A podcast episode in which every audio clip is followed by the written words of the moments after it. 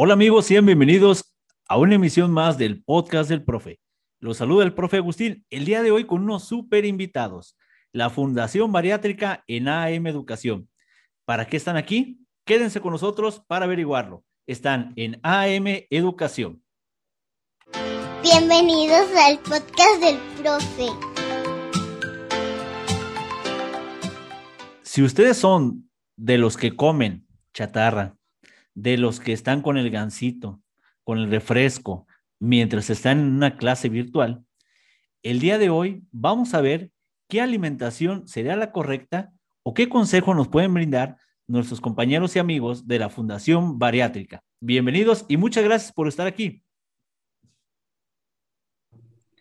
Hola, ¿qué tal? Eh, un gusto estar en AM Educación. Nosotros somos Fundación Bariátrica y de hecho no venimos todos, solamente venimos tres representantes de, y me gustaría que cada uno se presentara. Mi nombre es Tania Alfaro, yo soy psicóloga, especialista en hospitales o enfermedades crónico-degenerativas. Soy presidente fundador en Fundación Bariátrica Mexicana y dejo el micrófono a mis compañeras. Hola, mucho gusto estar aquí. Eh, una, un placer ya poder, que, a ver, digo, tuvimos muchos problemas en poder tener esta plática, de la pandemia, todas las cosas raras esas, pero le agradecemos mucho a Agus el espacio para compartir un poquito de nuestro trabajo. Mi nombre es Edith, eh, soy licenciada en psicología y en, en fundación soy coordinadora de educación, eh, es decir, eh, yo me encargo de ver todo lo que, lo que tenemos que hacer en cuanto al, programa con los niños, con los adultos, las planeaciones, eh, integrar todo el material. Eso es lo que hacemos en Fundación. Hola, buenas tardes. Mi nombre es Abigail Aguilar. También soy psicóloga. Eh, pertenezco al área de recursos educativos, que es la que se encarga de realizar todo aquel material o apoyo que pueda ser de utilidad para eh, los pacientes o personas que vemos a través de los distintos programas. Muchas gracias. Bienvenidos y un placer, un placer estar el día de hoy con ustedes. Y así como lo menciona Tania, creí que éramos la gran mayoría, entonces todavía nos falta mucha gente. Qué bueno, me da gusto. ¿Por qué? Porque la unión hace la fuerza. En este caso, se fijan, están en diferentes áreas cada uno. Nos van a comentar un poquito más a fondo. Así que la primera pregunta sería, ¿qué es la Fundación Bariátrica? Bueno, Fundación Bariátrica es, viene eh, de los términos varos, que significa peso, y co relativo a. Entonces, Fundación Bariátrica significa eh, toda, atendemos más bien a todas aquellas personas que tienen problemas con el peso. Nos llegan más pacientes con exceso de peso, pero también en México existe el otro gran problema que son pacientes con desnutrición. Por cuestiones epidemiológicas o incluso de marketing, actualmente atienden a los gorditos, ¿no? Es así como los llaman. Agustín, quiero aclarar que nosotros en Fundación, eh, y preguntamos mucho a los pacientes, no tenemos un problema con la palabra gorditos, porque de pronto hay, de hecho, el término que usamos es obesitos con los niños y ellos sonríen. ¿Por qué? Porque luego de pronto las personas lo toman como algo eh, peyorativo, agresivo o un rollo de discriminación pero eh, consideramos que estamos en un ambiente de educación muy amigable y no es un término que a nosotros nos haga ruido. Trataré de no usarlo, pero aún así, por si alguien se siente ofendido, bueno, pues sí les compartimos que les hemos preguntado a los niños y ellos no tienen algún problema con esto. Siendo así, Fundación Bariátrica atiende a las personas con exceso de peso, sobre todo, y está el pequeño grupo de los que tienen problemas con desnutrición. Estamos formados por un consejo directivo eh, un consejo médico que tiene alrededor de 21 especialistas y un consejo patronal que es el que se encarga de los eventos y por supuesto de algo bien importante que son los ingresos y egresos de Fundación Bariátrica. De ahí, como puedes escuchar, eh, gran parte del trabajo lo coordina Edith, que se, que se encarga del el proceso eh, enseñanza-aprendizaje respecto a la salud y obesidad, mientras que AVI está generando todos los recursos necesarios. Así que si requieren algo, hay que pedírselo a Abigail, que es la encargada de generar todos estos instrumentos. A eso nos dedicamos en Fundación Bariátrica. Más adelantito, Edith va a explicar un poquito eh, en qué consiste de forma específica, al menos para esta presentación. Excelente. Podemos continuar. Muy bien. Ah, bueno, elegimos entre todos este tema porque creo que es eh, uno de los cocos que estamos teniendo, no solo, no solo con los niños, ¿no? Sino con nosotros mismos. ¿Qué vamos a hacer? ¿Qué estamos haciendo de nuestras vidas? Con trabajo, con escuela, con quehaceres, con todo, toda esta cosa que tenemos que ir adecuando ya que, estamos adecuando ya nuestra rutina, ¿no? Y nos pareció como, como importante, ¿no? Tener esta, un poco esta guía de cómo podríamos mejorar este, nuestra rutina en cuanto a alimentación, eh, también dependiendo mucho de, los recursos que tenga la familia, este, el lugar en donde viven, o sea, todas estas cosas que, son también importantes, ¿no? Avi, ¿le, puedes pasar a la siguiente, por favor? Ok. Sí, como comentaba Tani, nosotros somos Fundación Bariátrica Mexicana y nos dedicamos a la asistencia social en niños y familias con obesidad. La asistencia social es como toda esta acción para dotar de recursos a las a la población más desprotegida o a la población vulnerable, ¿no? Y que son aquellos grupos eh, de, personas, eh, adultos mayores, niños, personas con enfermedades crónicas, con discapacidad, eh, que en general tienen esta, no tanta apertura a estos recursos, ¿no? Entonces nosotros nos dedicamos como a brindar todo el material, la información, el recurso como tal, eh, en este caso muy eh, como con el blanco de los niños con eh, obesidad, pero no solo los niños, porque así no funciona la obesidad. La obesidad e, es, es un todo, ¿no? Y los niños pues obviamente no se mandan solitos. Entonces, para nosotros es indispensable que la, la, atención con los niños sea a partir de toda la familia, que toda la familia esté involucrada, este, para atender este problema. Y también, como, como lo comentó Tani, no solo eh, atendemos a niños con obesidad o familias con problemas de obesidad, sino a, eh, con problemas de desnutrición e incluso sin problemas, ¿no? Tenemos eh, mucha gente también que nos sigue y que está ahí con nosotros y no tienen ningún problema, lo único que quieren es entender cómo puedo mejorar mis alimentos, la calidad de mis alimentos, cómo puedo mejorar mi estilo de vida, por ejemplo, en cuanto a rutinas de ejercicio, estas cosas que es tal cual los cuidados de la salud, sin importar si tengo obesidad o, no. Nosotros hacemos todo este trabajo a partir de talleres, a partir de pláticas, vamos a dar pláticas a escuelas también, a empresas, eh, o por supuesto también tenemos la consulta individual, tenemos grupos de apoyo en donde siempre de una forma muy amable, muy divertida. Tratamos de, eh, pues, brindar, ¿no? Este, esta información que a veces está muy, muy, pues, muy peleada con la, con la diversión, ¿no? El cuidado de la salud. Y tratamos de adecuar todo esto, pues, para que no sea lo mismo de siempre. Lo mismo de siempre que es dificilísimo, que es horribilísimo y que nunca lo vamos a lograr. Entonces, a partir de talleres, de, grupos con niños, de grupos con adolescentes, de grupos con familias completas, las pláticas en las escuelas, para los maestros, por ejemplo, también en las empresas, como difundimos todo este material, ¿no? Excelente. A visítame, pasas la que sigue, por favor.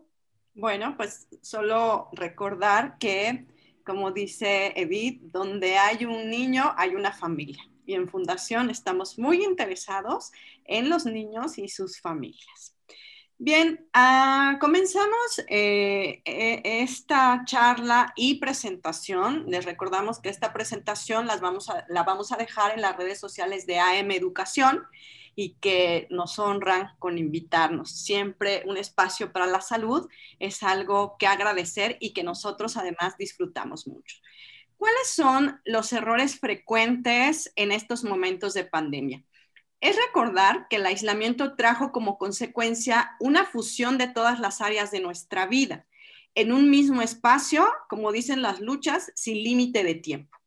¿Qué es esto? En mi mismo cuartito, en mi misma sala, en mi misma gran casa, eh, no creemos que eso tenga que ver. Ahora soy madre, ahora soy trabajadora, ahora, por ejemplo, cuál es nuestro caso, prestamos servicio en una fundación, recibo a, los abuelos, ¿no? Eh, recibo a, a, mis amigos en la medida de lo posible y ya no tengo un tiempo. Y si tengo jefe, tengo un jefe que me habla eh, a las 6 de la tarde, a las 10 de la noche, o bien yo me comprometo a hacer entrega de trabajos que sale de lo que antes era, porque antes podía decir, ya me voy, son las 3 o 4 de la tarde, mañana nos vemos y en muchos de los casos, los jefes te hablaban mañana, porque incluso ellos mismos tenían su vida cotidiana y tenían que atenderlo. Entonces, los errores frecuentes eh, o el error frecuente en estos momentos es no ser conscientes de esta fusión que hay y entonces actuamos como si pudiéramos con todo. ¿no? E, es ser un poquito más conscientes de que todas las áreas las estamos llevando en un solo momento, en un mismo tiempo, y eso impacta nuestra vida de forma que no podemos controlarla y que además nos desgasta emocionalmente. Lo segundo es asumir que las mamis se encargan de todo. O sea, imagínate que tu mamá ahora tiene su trabajo, que es su oficina, pero que de ahí mismo me pone y me revisa mis tareas y además contesta las llamadas de los abuelitos y además se comunica con sus compañeras o compañeros de trabajo y además contesta las llamadas de los amigos. O sea, solo de pensarlo es una gran carga. Entonces, ¿qué estamos viendo que ocurre? La mamá se encarga del desayuno y, todos los demás se paran y dejan los trastes ahí, ¿no? Entonces la mamá corre a su trabajo, que es en el mismo lugar, y tiene pendiente recoger la mesa, más lavar los trastes, más vigilar a los niños. Las mamás no necesariamente tienen que encargarse de todo, pero estamos asumiendo que es así. Eh, ahorita vamos a dar una gran explicación, pero como este no es el tema, eh, la recomendación aquí sería un tiempo fuera. Es decir, eh, yo, por ejemplo, en casa doy cinco minutos cada dos horas, es tiempo fuera, vamos a recoger todo, ¿no? Tiempo fuera, vamos a descargar la ropa todos, ¿no? Tiempo fuera, hagamos todo, todos, para que yo no termine cargando tanto. Lo tercero es, y esto es muy triste, ¿no? Asumir que los demás están mejor o son mejores que nosotros, porque esto eh, nos está llevando a una gran soledad. Yo veo en mi Facebook que, que mi comadrita Rosario, eh, no existe la tan Rosario, pero aún supongamos, eh, sale en su mejor fotografía con sus niños como si ella pudiera bien con su vida. Pues es que en realidad de eso tratan las redes sociales, ¿no? Y es entender para qué sirven pero eso no refleja el que los demás estén mejor o que sean mejores que nosotros. Eh, vamos a, mandar el enlace o incluso a, republicar eh, nosotros. Salió hace, eh, será unos seis meses, un video de una científica española muy reconocida. No recuerdo si estaba hablando para la NASA o para quién hablaba. Y sale la mujer así en, en, su presentación muy bien, toda una profesional, bueno, alguien admirable, ¿no? pero se animó en sus redes sociales a publicar desde dónde estaba llevando la conferencia y cuando eh, pone la cámara, ahí se ve el tiradero de juguetes. Si ella que es científica y es la superwoman, ¿cómo estamos las mortales? ¿no? o los mortales en el caso de los papás. Entonces, eh, eh, no es necesario asumir que los demás están mejor, más bien todos estamos intentando continuar con la vida dentro de las medidas que podemos. Esos serían los errores frecuentes y en base a eso y respecto a la alimentación, que es nuestro tema, nosotros les traemos los siguientes tips o recomendaciones.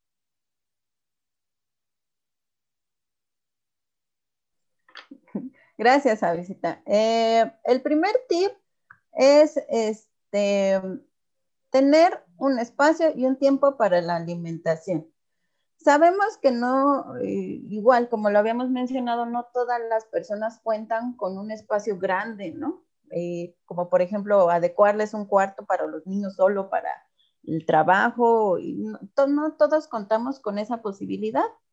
Este, sin embargo, sí es como recomendable en la medida de sus posibilidades, de sus espacios, este, de su ambiente, tener un espacio agradable, limpio y organizado a la hora de comer, a la hora de comer y a la hora de hacer las tareas y esto. ¿Por qué? Porque es una invitación para que el niño se sienta más cómodo, se sienta más seguro haciendo sus actividades, ¿no? A veces sí, yo sé que no es, eh, no es posible porque ya estamos con el cuaderno y luego la sopita y luego la lechuga. O sea, sí entiendo que hay como estas dificultades a veces, pero en la medida de las posibilidades que el espacio eh, que, sea, que, es destinado a comer eh, esté limpio, esté, eh, sea algo agradable. Y también un poco esto es respetar horarios de comidas, es decir, comemos desayuno, comida y cena a la misma hora. ¿Por qué es importante? Porque entonces así ya vamos teniendo o nos vamos sintiendo más seguros en el control de la rutina del día, ¿no? Yo sé que, por ejemplo, eh, algunos maestros em, hacen como sus, horarios, ¿no? O sea, a veces nos conectamos a las 9 de la mañana, a veces a las 3 de la tarde, a veces tenemos que ver aparte el, el en casa en la tele, y entonces se, vuelve un caos, pues, por esta, este no control de, tiempos.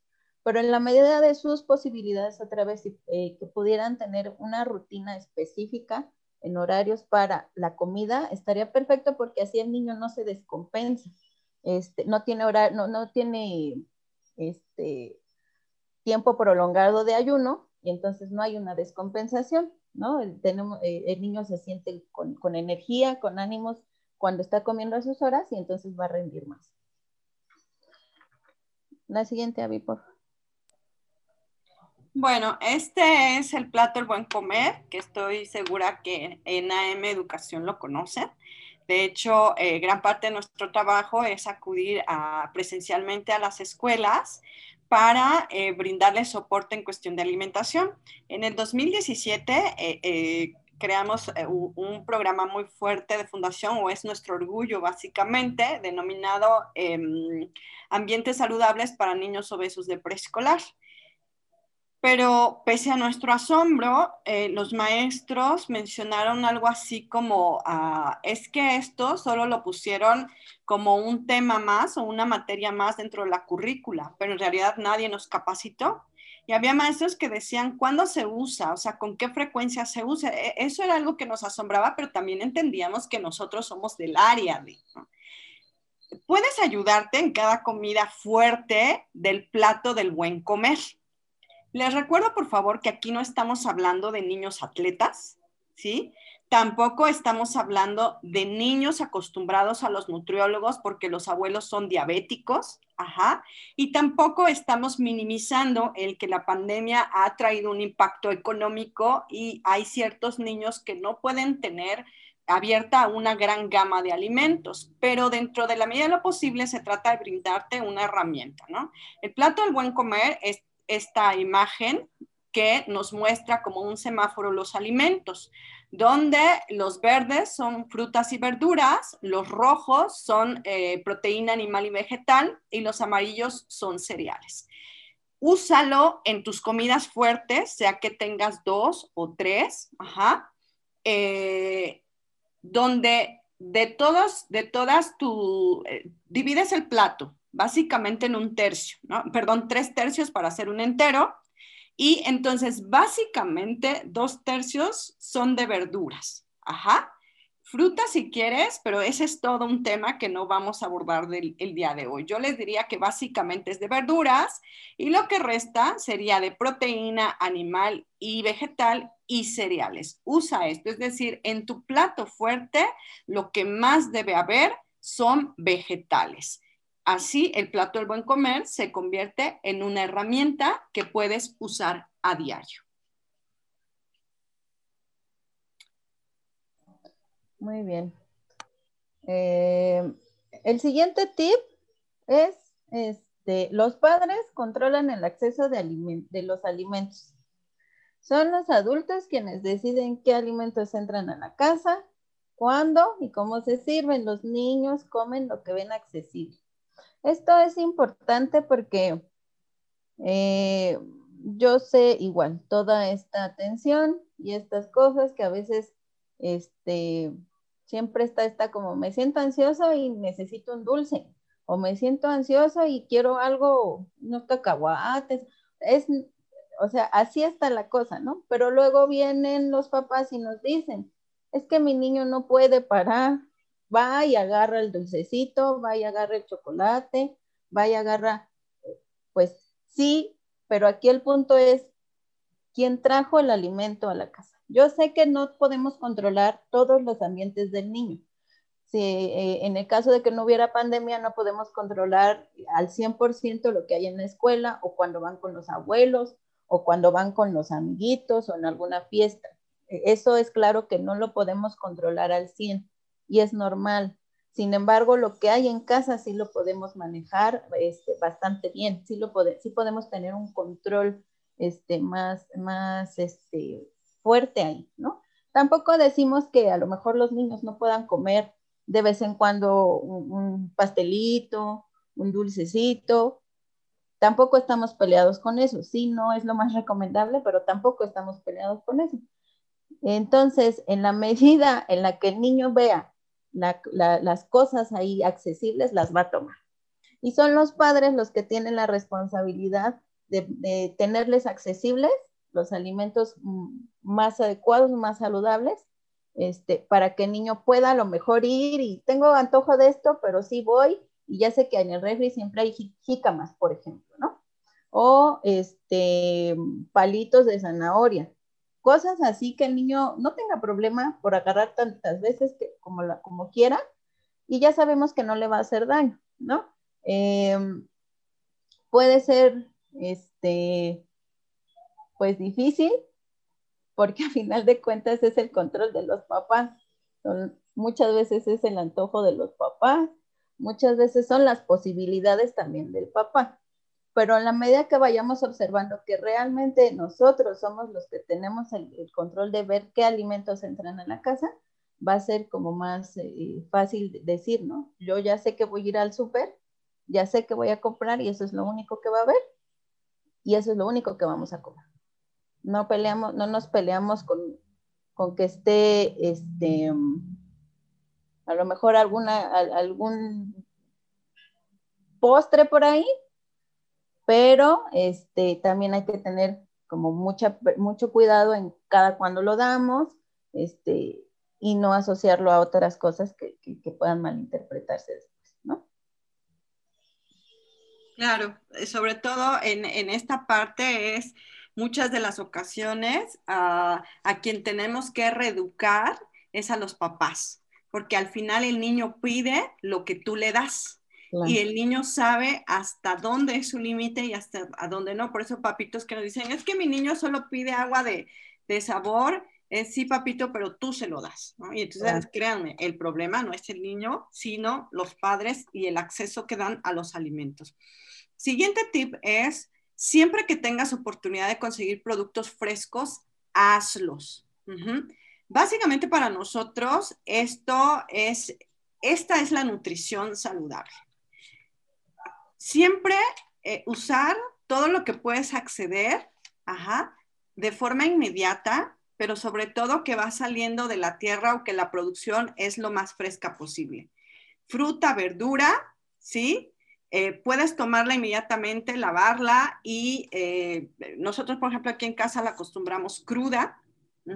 Básicamente, acaso le ponemos un poco de limón, es todo pero todo aquello, quesos frescos, eh, eh, en Oaxaca, donde yo soy, es el famoso, eh, le llaman queso Oaxaca, para nosotros es un, es un término raro, es quesillo, ¿no?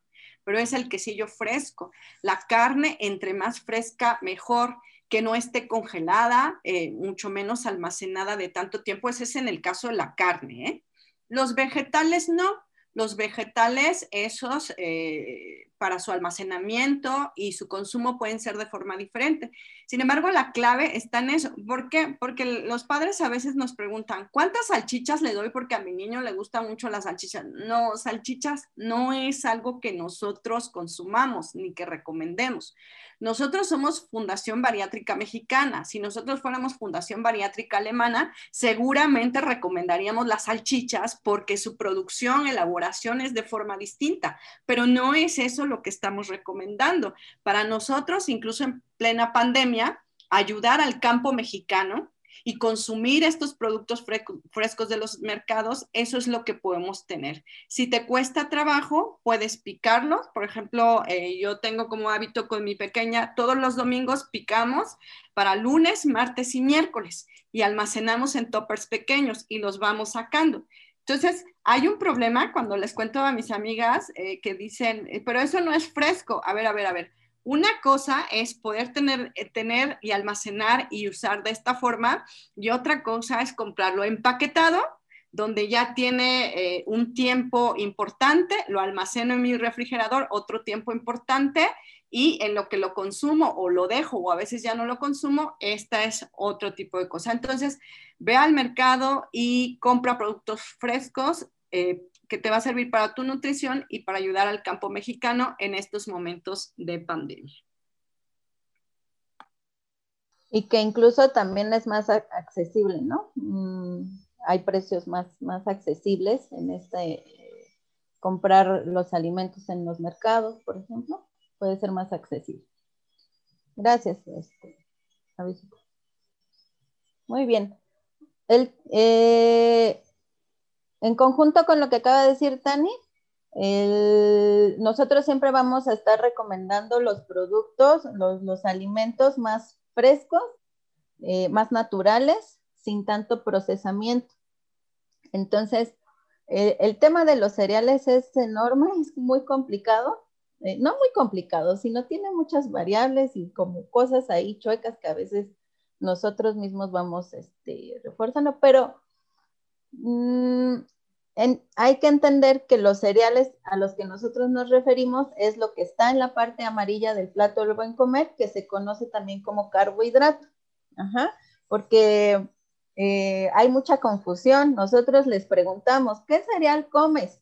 Ah, sí, sí, como cereal, como el de la cajita del, del elefantito, el del tío. No, de esos cereales no hablamos, hablamos de los cereales que realmente son los, los, los, que te van a ayudar a tener una buena nutrición, a tener estos beneficios, ¿no? La fibra, las vitaminas, ¿no?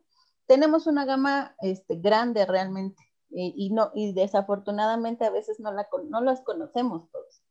Este, pero eh, si nos vamos, por ejemplo, ya a, a, la sección, por ejemplo, en las panaderías, ya tienen muchas panaderías una sección de, por ejemplo, panes integrales, este, harinas integrales, en el súper también, ahí los vamos conociendo, ¿no? Igual en los mercados.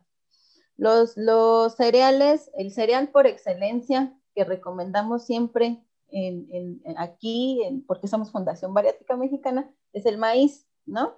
Eh, no estamos peleados con los antojitos mexicanos porque realmente son una fuente importante de nutrición. Obviamente, este, hay que ver la forma de, preparación, la presentación, pero como tal, el antojito mexicano es buenísimo, ¿no? Y aparte de todo, súper rico, pero hay que, hay que como saber estas opciones de preparaciones, que la base tal cual es el maíz, ¿no? La avena, el amaranto, el centeno, este, el trigo, el salvado, la cebada, la quinoa, eh, son como los que más recomendamos. En el caso de las pastas y del arroz, eh, la recomendación sería que sean integrales. Estos sí elevan un poquito su costo, este, pero rinden mucho, ¿no? Entonces, eh, esas serían como, como la opción si, si tú vas a escoger un cereal, que sea de preferencia alguno de estos, eh, que igual este, tiene un buen sabor y te va a dar eh, más beneficios, ¿no? Gracias. Claro, y a veces Edith, ocurre que de pronto las mamás cuando se enteran que el cereal al que nosotros nos referimos es el de grano, dicen, pero se me acabaron las ideas, yo solo lo conozco con yogur y papaya, ¿no? No, hay muchas, muchas recetas y no en vano, Edith y Abigail están produciendo, creo que cada lunes, recetas súper fáciles y sencillas que ustedes pueden encontrar en nuestras redes sociales. Así que abandonar la idea de que cereal solo es el de caja y retomar los cereales tan deliciosos que son los de grano. El sexto tip, este es de lo más importante en estos momentos, disminuir o evitar el consumo de azúcar química el azúcar química no es un alimento. Entonces, las personas, chicas o adultas, nos dicen, ¿cuánto consumo? ¿Está bien consumir dos cucharadas soperas? ¿No? Eh, o sea, ya no importa la cantidad, el punto es que el azúcar química no es un alimento, ni es algo en teoría que debería entrar en tu dieta. Eh, si estás intentando bajar de peso, solo como un experimento, ¿sí? Porque cuando lo pones, se lo pones hacia el cerebro, vamos a hacer un experimento, créeme, no se convierte en tengo que bajar de peso y quitarme el azúcar. Pero solo como un experimento que tarde una semana, quítate el azúcar química completamente por una semana y vas a ver los efectos abdominales que esto tiene. Así que eh, si, si simplemente lo quito y disminuye el abdomen, ¿qué pasa? Cuando lo tienes insertado como parte de la nutrición de un niño. ¿Qué pasa si por la mañana le endulzas la lechita con chocolate que no es cacao más azúcar? Porque aparte los papás suelen ponerle dos cucharadas soperas de azúcar. Y luego por la tarde le das el agua eh, con 10 veces más eh, eh, azúcar, el agua de limón, ¿no? Azúcar, perdón, agua azucarada, ¿no? Y por si no fuera poco, como dice Dil, le, le le prometes eh, el chocolate este en forma de huevito y por la noche se te ocurre que puede comer un pan dulce. Entonces estás saturando a tu niño, a tu familia de algo que ni es un alimento y que no te aporta nutrientes. Yo creo que incluso la recomendación más ahí de disminuirla es con todas tus fuerzas, quítatelo. No es necesario. Nosotros, yo por ejemplo, creo que compro azúcar, un kilo sería dos kilos en total, eh, al año, ¿no? Una vez cada, cada medio año es todo lo que consumo y hasta eso porque hay personas que la piden, ¿no? Entonces, eh, pues por eso la tengo, pero no es algo que esté en mi dieta. Eh, una vez que yo la dejé por recomendación de un maestro, vi cambios importantes en mi piel, ¿no? puedo decirles que dejó este tono tal vez grisáceo de cansancio y cambia totalmente, más el consumo de agua y los vegetales frescos.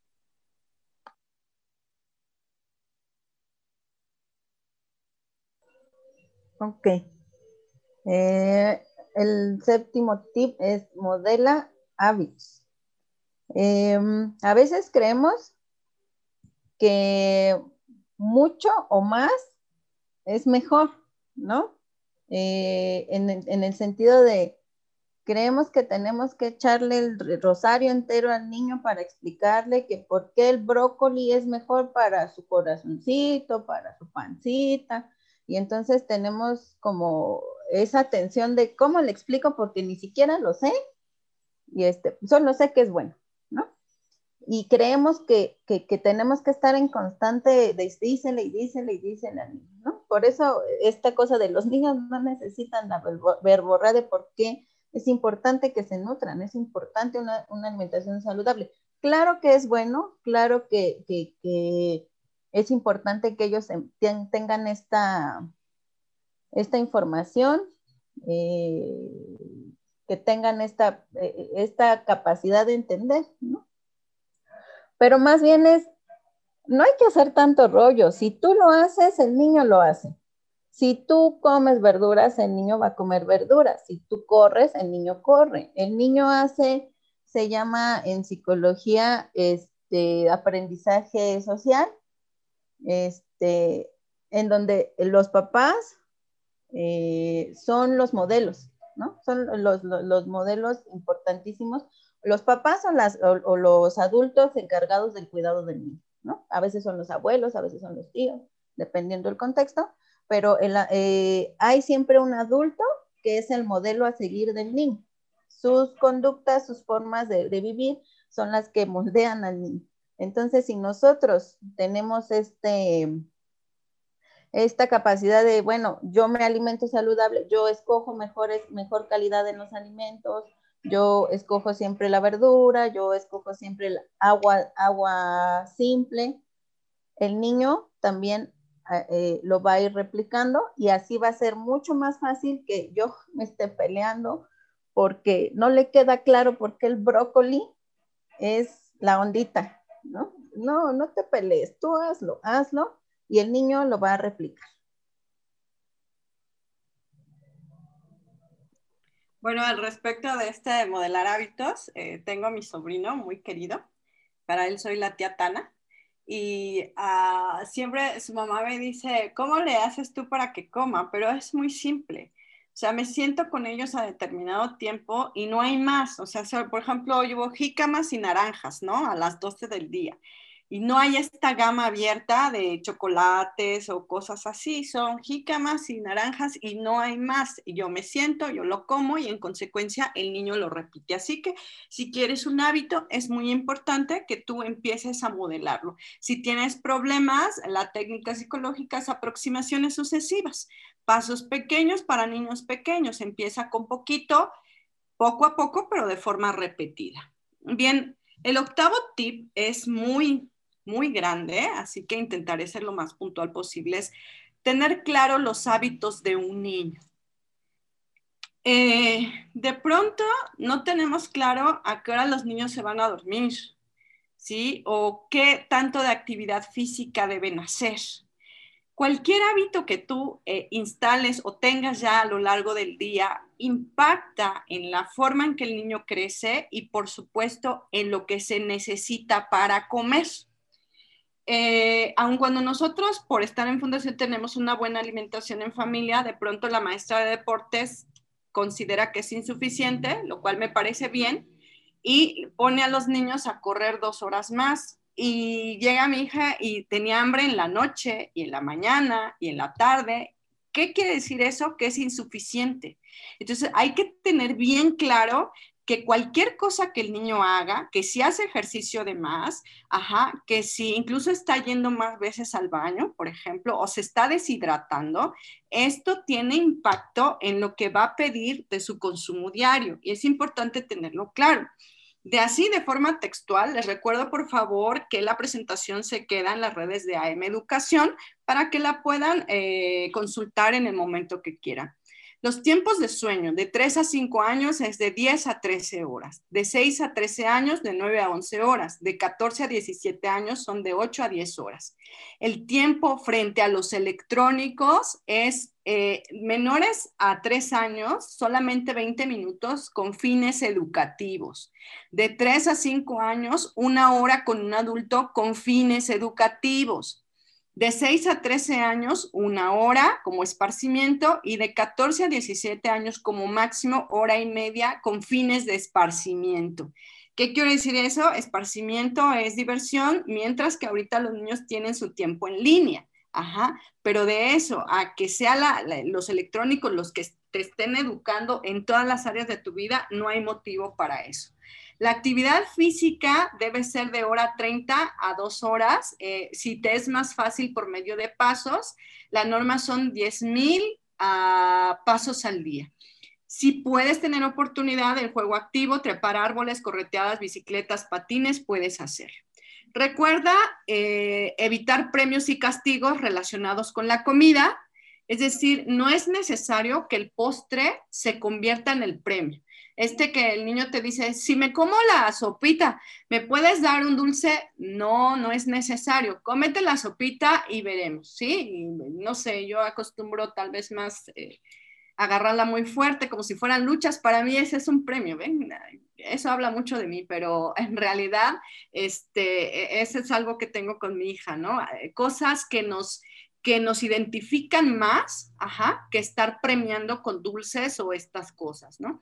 Intenta mantener una actitud neutra hacia los alimentos. Es comer es como dormir, ¿sí? O como ir al baño, o como caminar cuando necesitas eh, ir por leche a la tienda, o cositas como esas. alimentarse ya es una conducta reforzante en sí misma. Es decir, ya tenemos pleito porque eh, comer te satisface inmediatamente y eso se convierte en un reforzamiento. Si a eso le asociamos estarla poniendo como un premio, como un castigo, ya vamos a tener problemas porque es, vamos a hablar del marido el novio que nos está dejando cafecito con postre, ¿no? Entonces, son hábitos que parecen nada, pero que tenemos mal instalados. Cuida la hidratación. El agua natural es la única bebida que te hidrata. Y dejé esta para el último, que sería establecer rutinas flexibles. Sobre todo en estos días, seamos compasivos con nosotros mismos. Está bien adaptarlo según su día. Lo que te quiero decir con esto es que a pesar de tener claros estos hábitos con un niño, Em, yo lo que veo, por ejemplo, con esta, con esta maestra, que, es la que más me ha sorprendido de, de, la clase de deportes, ¿no? Porque le está poniendo unas ganas impresionantes. Pero de pronto la maestra me dice, mamás, no puedo a las 4, nos vemos 6.30. Y de pronto a mí me enfada, ¿no? Porque yo ya tengo planeado que nosotros nos bañamos en la noche y para que se le seque el cabello a la, entre 6.30 y 7 nos tenemos que bañar. Pero otra parte de mí es bien compasiva y lo que pienso es, la maestra también es mamá y seguramente algo en su vida se le acaba mm, de cruzar. Entonces lo que hago es doblar las manos y soy de las que contesto, sí, maestra, con gusto, ¿no? ¿Y qué termino haciendo? Pues diciéndole a mi niña, sorry, como nos está avisando a las 3 de la tarde, pues no te vas a bañar, ¿no? Pero mamá, si es que, si es que le gusta el baño, a veces cuando hace frío no se quiere bañar, ¿no? Y no se termina bañando, al estar e, en un área de salud, conozco perfectamente los beneficios del baño diario, pero esto es por salud mental. Es decir, conozco el parámetro que hay en los niños, en sueño, en electrónicos, en actividad física, pero no lo convierto en algo tan irracional, tan inflexible, que termina lastimando mi vida. Es decir, recuerda, la salud mental tuya, y las emociones de tu niño también son importantes, pero eso no nos exime de conocer bien cuál es el estándar de nuestro niño para que no sea la pantalla la que termine educando al niño. sobre todo en estos tiempos de pandemia, o para que incluso mi niño eh, imite o aprenda conductas inapropiadas que no hay necesidad de aprender en estos momentos. Okay.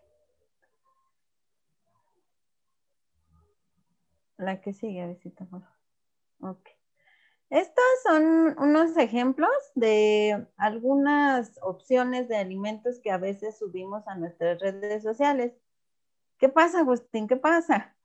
Sí, eh, quisiera comentarle a toda la audiencia que está en Spotify que este, le vamos a describir un poquito qué platillos hay en cada foto. Sí, claro, gracias. Y de hecho, estas fotos fueron a petición de, de, de Agus, porque me decía, es que me gustaría como que, nos enseñaran, ¿no? ¿Cómo, ¿Qué comidas o cuáles son las opciones? Este, sí, opciones que pueden. Sí, claro, y, de hecho, eh, pues es como muy atinado porque Tani lo mencionó al principio. Acabamos hartos del mismo chayote, eh, del, de la misma zanahoria y toda fea, horrible, sin chiste, y por eso acabamos alejándonos de, la, de, de lo que se supone que es mejor, de lo que es mejor para nosotros, no se supone, de lo que es mejor para nosotros, porque no, a veces no nos da la cabeza o no nos da la vida para hacer eh, como esta, estos platillos hermosos que presentan los chefs y estas cosas, ¿no? Este, pero también ya eh, entendemos que no es necesario, eh, realmente no es necesario, solo es un poco de, ingenio, ¿no? y, y en, en, nuestra página de Facebook Em, habíamos estado subiendo justo cuando inició la pandemia, habíamos estado subiendo opciones de, alimentos, de platillos, eh, muy eh, como con la base de bueno, bonito y barato y rico, ¿no? Porque así teníamos que estar, tenemos que agarrarnos de esas opciones. Entonces, este, lo que tratamos de hacer, por ejemplo, es elegir frutas y verduras de temporada, que son las más baratas, las más accesibles y las más ricas, porque están en temporada, ¿no? Son como, están en su primero punto. Entonces, a partir de ahí, vamos teniendo esta serie de, opciones, ¿no? Por ejemplo, Em, tenemos acá en, como primera opción, de hecho, este es un platillo que hizo nuestra visita, ¿no? Lo replicó de una, de una receta que subimos y ella lo hizo en su casa y nos encantó porque realmente se ve bien rico, ¿no? Es aguacatito, carnita, eh, lo de arriba son chayotes con zanahoria morada y creo que era como, no, sé qué le pusiste a visita ahí, si era... Em, Limón este, y aceite de olivo. Oh, listo. Y, así ya tienes una ensalada diferente que realmente está bien rica y que lo puedes a la boca. Sí, y que lo puedes. A mí también, ¿eh? Así que ahí luego a ver si aguanta la comida desde el DF a Jalisco. Sí, claro, cuál debe ser. Y este, sí, ahí intentamos todo para que pruebes esto, porque y eh, cubrimos, también tratamos de cubrir que la aquí en Fundación es como dos cosas importantes. Decimos que tenemos que cuidar que la comida sea organoléptica y palatativa. ¿Qué quiere decir esto? Que a la vista, a, la vista, el olfato este, se nos antoje y obviamente que al gusto esté sabrosísimo. Y entonces esto es para irnos eh, acercando a qué me gusta, qué no me gusta, le puedo agregar esto, o sea, como estas mezclas que, resultan a veces bastante ricas, ¿no?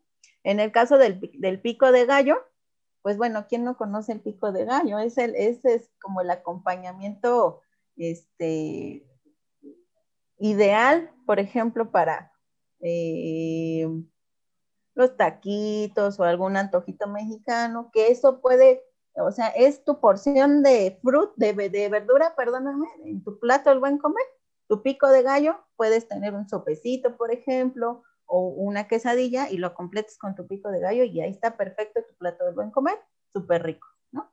En el caso de las pastas, este, que no es tan recomendable comerlas seguido, pero cuando se comen, lo podemos acompañar con jitomates, con brócolis, con, lo que, con alguna verdurita que, este, que, ya obviamente cubra nuestra porción de, plato del buen comer. Y, ahí tenemos el resultado, ¿no? Esta foto, por ejemplo, pues obviamente no es nuestra, pero se nos hizo buenísimo porque ahí se ve toda la cantidad de jitomate que tiene y se ve buenísima, ¿no? Se, a la vista se ve como muy, muy atractivo. Y, y, pues los jitomatitos estos rellenos de, de, de atún, este, que si se fijan, son opciones que tenemos, o sea, que sí tenemos a la mano. Como dice un meme que vi por ahí, los nutriólogos dicen, vamos a hacer una comida sencilla con lo que tengas en el refri y, ponen de ingredientes un avestruz, un huevo de no sé, ay, no, no, esto sí es realmente con lo que tenemos, este, que por lo regular eh, tenemos en el refri, tenemos al alcance y pueden ser este, como variantes bastante atractivas para, para integrarlas a, tu comida diaria y, este, y te va a nutrir muchísimo, ¿no? Bueno, ahí eh, solo puntualizar, Cita, que eh, mencionaste que la pasta no es tan recomendable, pero nuevamente, si nosotros fuéramos Fundación Bariátrica Italiana, Seguramente la pasta sería el principal elemento. ¿Por qué? Porque está hecho de forma diferente, incluso naturalmente, ¿no? Los italianos se precian de saber hacer pastas. Entonces, no es hacerle fúchile a los alimentos, pero recordar siempre esto para no confundirnos. Entre más vegetales tenga, mejor. Esa sería la clave. Y también, este, como dato curioso, la pasta surgió en China y los europeos, en este caso, este, los italianos la comercializaron y por eso se cree que salió de ahí. Ellos son los que la siguieron trabajando, al igual que los chinos y japoneses, que meten mucho en su, en su gastronomía las pastas. Claro, así es, así es. gracias. Siguiente, por favor, a visitar. Muy bien, en resumen, la pandemia ha cambiado nuestras vidas. Y los ocho tips que tenemos para ustedes o recomendaciones es recuerda tener un espacio y un tiempo para la alimentación, que sea puntual y que sea repetido para que pueda ser un hábito. Dos, usa el plato al buen comer como una guía o herramienta. Tres, los padres son los que controlan el alimento. No es el niño el que decide, eres tú el que le da acceso. Cuatro, procura consumir alimentos frescos. En México están los mercados, los tianguis y con eso ayudamos a la agricultura. Cinco, los cereales integrales son mejor. Cereales integrales son de grano, no son igual a los de caja. Seis, quita el azúcar de tu dieta, no es un alimento. Ajá, los productos light tienen otra sustancia que puede afectar el hígado. Siete, come verduras para que tus hijos vean cómo se hace. Es difícil eh, exigirle a un niño algo que tú no haces. Ocho, ten claro qué debe hacer tu hijo en cuestión de sueño, electrónicos, hidratación y actividad física, pero recuerda, sé flexible. En estos momentos tal vez no me ves, pero ya mi hija está sentadita aquí frente a la cámara. Y a eso me refiero con ser flexible, ¿no? De pronto yo soy presidente en Fundación Bariátrica y la imagen es algo importante que cuidar, pero no podemos olvidar que la pandemia vino a mover todo y estoy en un momento en que toca desde la oficina convivir con el niño, transgredir tiempos, horarios, así que sé flexible y sé compasivo contigo.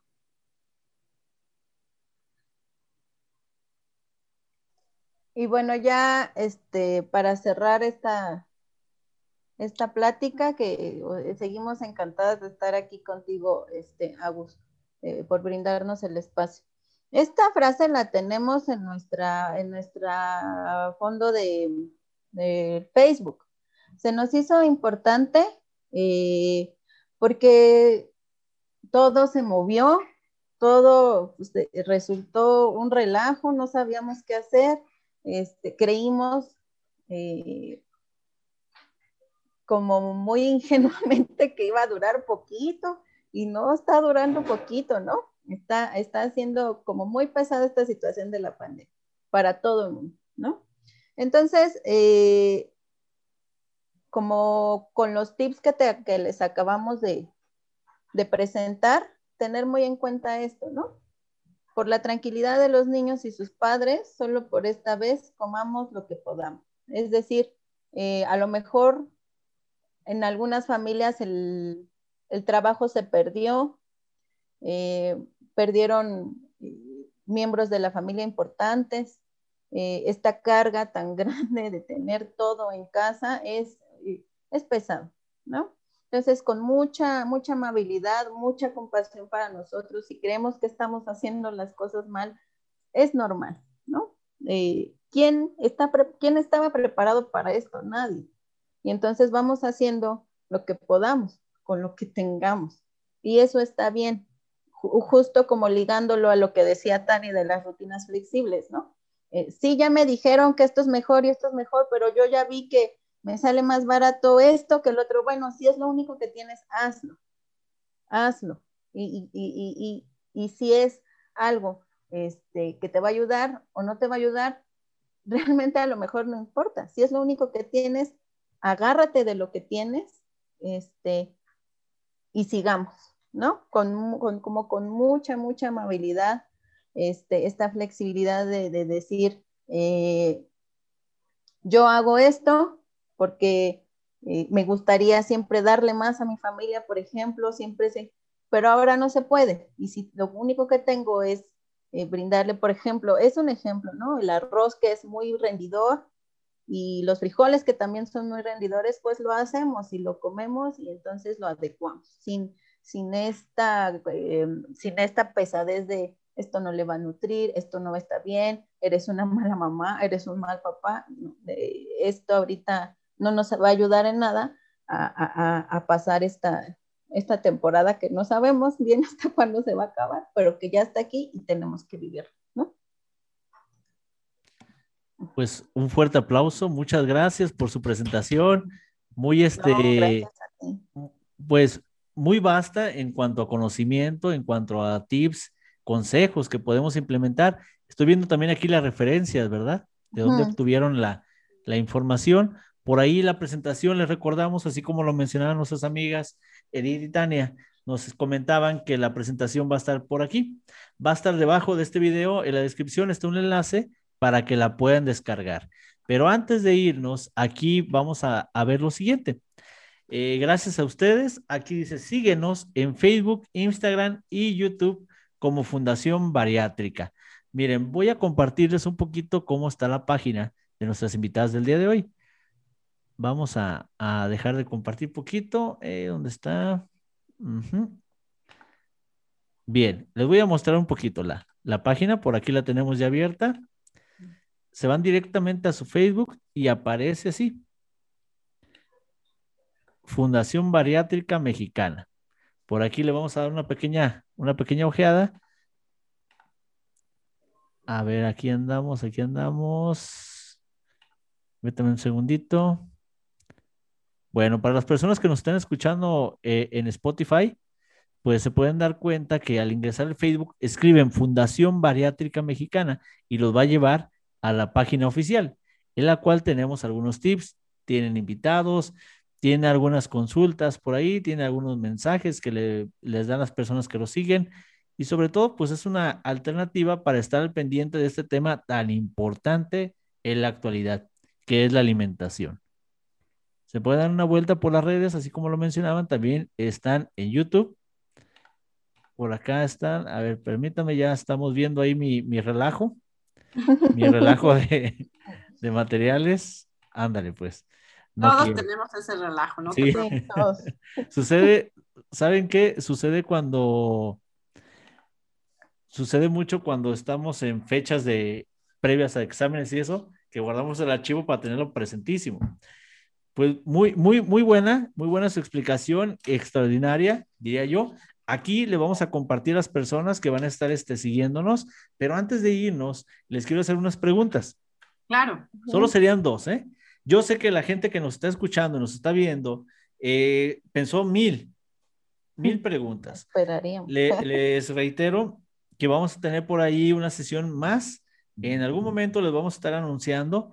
Sería en vivo. La siguiente sesión que tengamos sería en vivo para que en el momento ustedes estén comentando y platicándonos. Bueno, la primera pregunta. Me comentaba hace mucho un doctor, ¿eh? no es nutriólogo, pero pues no sé si este, si ustedes me pudieran contestar esto. Me dice que el organismo humano no está diseñado para procesar el azúcar. ¿Es verdad?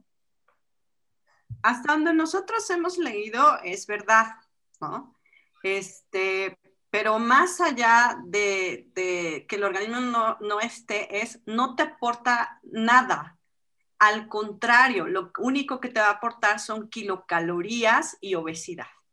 ¿sí? Entonces la respuesta concreta es sí, es verdad, pero sobre todo en cuestión de niños es, no es un alimento que aporte nutrientes, te aporta kilocalorías y obesidad.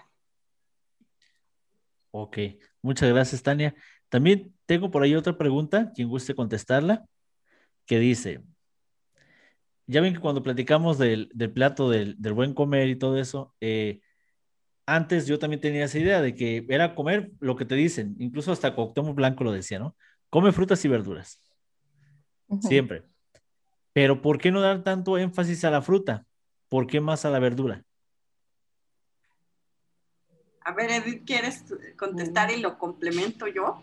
Sí. Em, un poco el problema con la, no es un problema, la cuestión con la fruta es que te aporta azúcares, no, obviamente no es azúcar como la de, que acabamos de platicar, ¿no? Es un azúcar, es la eh, glucosa y fructuosa que te ayuda a esta, darte energía, que, tu, que tu organismo se sienta con más vitalidad y más despierto. Sin embargo, el problema con la fruta es la, eh, cantidad que comemos, ¿no? Por ejemplo, está, lo, recomendado es que se coman de una a dos frutas al día, ¿no? Y eh, que sean, eh, si es en pieza, del tamaño que abarca tu puño, así, ¿no? que es lo recomendado pues ya si tienes una manota seguramente será una fruta, pero es lo recomendado. O si es picada, una, una taza de 250 mililitros de las normales, esa es la cantidad recomendada. Sin embargo, por ejemplo, el problema es justo que, la, que, el consumo eh, suele ser más elevado, ¿no? Eh, en el caso, por ejemplo, de los jugos, este, pues decimos, es que es natural y es bueno, sí, es natural, pero ¿cuántas naranjas te tiene, tienes que eh, eh, utilizar para hacer un vasito de jugo de naranja? Que son, yo no, no tengo muy claro el dato, pero yo pienso que como unas cuatro o cinco para hacer un vaso de jugo de naranja. Y entonces ahí aparte de que estás este, consumiendo más fruta de la que tendrías que consumir al día, eh, estás matando ahí a la pobre naranja, ¿no? Y entonces los nutrientes ya no son los mismos, pues ya, es una fruta muerta. Y ese es un poquito el problema con las frutas, ¿no? Lo recomendado es de una a dos. En los niños, creo, si no estoy mal, Tani, es hasta tres, este, por, con respecto a la actividad física que, tenga el niño. Este, pero ah, eh, como que ese sería el detallito, ¿no? Claro. Es que ah, es bueno que Edith no sepa cuántas naranjas se usan en un jugo porque es señal de que nosotros no recomendamos los jugos, ¿no? Eh, pero siempre en Fundación les vamos a decir, hay tres clasificaciones. La taxonómica, que viene de la biología, donde la jícama es una fruta. La nutrimental, donde la jícama es una verdura. Y la de Fundación Bariátrica, donde además te damos un paliativo mental. ¿No? Es decir, el problema para nosotros, Agustín, ya en vivo, conviviendo con obesidad de niños, es que entienden por cómo mango de cuatro a cinco mangos, ¿sí? O dicen, sí, mi plato el buen comer está bien, y entonces tienen toronja, naranja, mandarina y tres hojas de lechuga. O si clasificaron mal, ajá, desde la taxonomía, la nutrimental y la de fundación, que es comportamental, entienden que la papa, el aguacate y algunos hasta el chocolate, cacao, es una verdura. ¿Sí? Entonces, ese es el problema ya comportamental que nosotros vemos. Teníamos una paciente muy querida de Campeche que cuando le preguntamos cuánta fruta comía y decía, pues lo normal, entonces contaba una escena que a mí se me antojaba, pero que no era la correcta, que se sentaba debajo de sus árboles y que diario pasaban gritando mango, mango y se compraba una cubetita de mangos. Y como cuántas piezas traes, pues no muchas, unas cinco o seis. Entonces esa es la dificultad que nosotros tenemos respecto a la fruta. La fruta es todo un tema, aun cuando tiene un, excelente aporte de azúcares, ¿no? Sacarosa y fructosa, eh, sí hay que tener cuidado con la ración más que tenerle miedo a los azúcares de la fruta. Excelente, muchas gracias a las dos. Eh, y qué bueno que no pasó gritando tacos, tacos, tacos de canasta, tacos, porque si no, se compraba sus seis canastitas. Claro. Así dicen los pacientes. No, pero es que se me atravesaron los tacos. Gracias también a Avi, que nos estuvo apoyando la cuestión de las presentaciones, la estuvo mostrando. Avi, ¿quisieras concluir con algo? Pues nada más, como ya me han mencionado, pues que nos sigan en nuestras redes sociales, en Facebook, Instagram, como Fundación Bariátrica, donde van a encontrar, pues como tú ya lo comentabas, este contenido que les va a ser de gran utilidad, así como también las diversas recetas que ya les comentamos. Y que, como mencionaba Edith, que no está peleado lo, lo, saludable con lo rico, entonces creo que es una buena manera de, empezar. Mm, Excelente, muchas gracias. Un gusto haberlos tenido aquí. Esperemos este, en la siguiente ocasión que lo hagamos en vivo, volvernos a ver todos los que estamos presentes en este día. Recuerden seguir a Fundación Bariátrica en Instagram, YouTube y Facebook como Fundación Bariátrica Mexicana. Por ahí va a aparecer los links aquí abajo del video, así como el link para que bajen la presentación que va a estar en PDF. Les agradezco mucho. Esto es el podcast del profe. Recuerden seguirnos en Spotify, Google Podcast, eh, YouTube, Facebook e Instagram. Estamos al pendiente de una nueva cita con ustedes. Soy el maestro Agustín. Les deseo un excelente día y muchas gracias a todos. Bye. Gracias. Bye.